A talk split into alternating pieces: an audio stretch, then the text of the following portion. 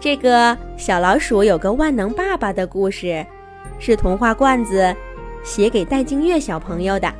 罐子姐姐祝戴静月小朋友越来越聪明，越来越漂亮。秋天到了，苹果树上结满了红红的苹果，小猴子、小山雀都赶来吃苹果，你一口，我一口。整个树林里都飘着苹果的甜香。小老鼠也想吃一个苹果，可是苹果树太高了，小老鼠够不到。但这有什么关系呢？小老鼠有个万能的爸爸。老鼠爸爸用树枝做了个梯子，让小老鼠扶着。他自己爬到苹果树上，摘了一个又红又大的苹果。小老鼠嗷呜一声咬了一口，嘴巴里全是苹果的甜香。小老鼠有个万能的爸爸。夜晚的月亮高高的挂在空中，圆圆的，亮亮的。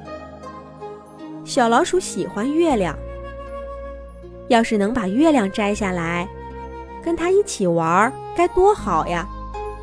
可是月亮比苹果树还高呢，小老鼠摸不着。但这有什么关系呢？小老鼠有个万能的爸爸，老鼠爸爸蒙住小老鼠的眼睛。带着小老鼠来到了小湖边儿。爸爸把爪爪一松，对小老鼠说：“快低头，看，那是什么？”哇！小老鼠看见湖水中央有一轮又大又亮的月亮，微风吹起水面的波纹，月亮的边儿不停地抖动。好像在跟小老鼠打招呼。小老鼠跳进水里，跟月亮一起玩。月亮一会儿被打碎了，一会儿又重新圆了。小老鼠玩得很开心。小老鼠有个万能的爸爸。家里遇到危险了，蚂蚁大军。气势汹汹地来到家门口，要搬走小老鼠睡觉的小床。虽然小蚂蚁的个头比小老鼠小多了，可是他们的队伍太庞大了。小老鼠吓得躲在床底下不敢出来。小床眼看就要被搬走了，但这有什么关系呢？小老鼠有个万能的爸爸。老鼠爸爸冲过来，大声告诉小蚂蚁的首领：“这是老鼠的家，没有人能随随便便搬走家里的东西。”老鼠爸爸赶走了所有的蚂蚁，保住了小老鼠的小床。小老鼠有个万能的爸爸。无论小老鼠有什么样的要求，爸爸总能满足它。无论小老鼠遇到什么样的危险，爸爸总能保护它。小老鼠觉得自己是世界上最幸福的孩子，因为他有一个万能的爸爸。可是有一天，老鼠爸爸。紧张兮兮的回到家，摇醒了还在睡梦中的小老鼠。爸爸说：“孩子，快醒醒，外面来敌人了，爸爸带你去个安全的地方。”小老鼠不明白，他睁着大眼睛问道：“爸爸，爸爸，你不是万能的爸爸吗？”不管来了什么敌人，你都会把他赶跑。老鼠爸爸摇摇头说：“这次的敌人太厉害了，爸爸打不过他们。快来，跟上爸爸，咱们去一个安全的地方。”小老鼠跟在爸爸的身后，穿过了一条长长的地下通道，从一个窄窄的出口钻了出去。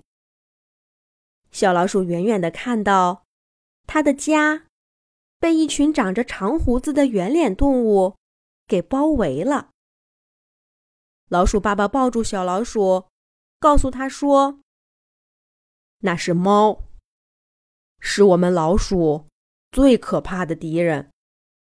不管什么时候看到它们，都要赶快躲起来。”原来，爸爸害怕的。是猫。爸爸并不是万能的。小老鼠害怕极了，它抱紧爸爸，哭着说：“爸爸，我怕。爸爸不是万能的，那还有谁能来保护我呢？”老鼠爸爸摸摸小老鼠的头，说：“孩子，不怕。我们害怕猫。”猫也会害怕老虎。没有什么动物是万能的，但爸爸会教会你战胜危险的智慧和勇气。有了这些，你就是最勇敢的老鼠。小老鼠和爸爸在外面过了一夜，等到所有的猫都离开了，才重新回了家。从那天起，小老鼠明白，爸爸不是万能的。爸爸不能永远保护自己。小老鼠开始努力学习生存的技巧，学习怎么识别危险、躲避危险。渐渐的，小老鼠长大了，它变得像爸爸一样勇敢，不再是从前那个。只会躲在爸爸怀里的小孩子了。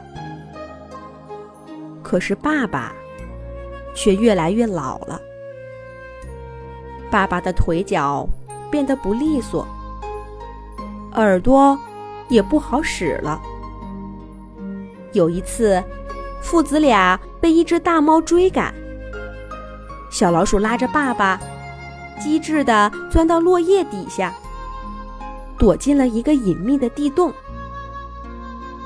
大猫找了一圈儿，一无所获，只好不甘心的走了。回到家里以后，老鼠爸爸有点失落的说：“孩子，你长大了，爸爸也老了。爸爸从来就不是万能的，现在就更不是了。”小老鼠抱住爸爸说：“爸爸，刚刚能躲开猫的追赶，靠的是你教给我的智慧和勇气呀！在我心里，我的爸爸永远是万能的。”老鼠爸爸抱着自己的孩子，欣慰的笑了。老鼠爸爸不是万能的。但他教给小老鼠的智慧和勇气是万能的。小老鼠有个万能的爸爸。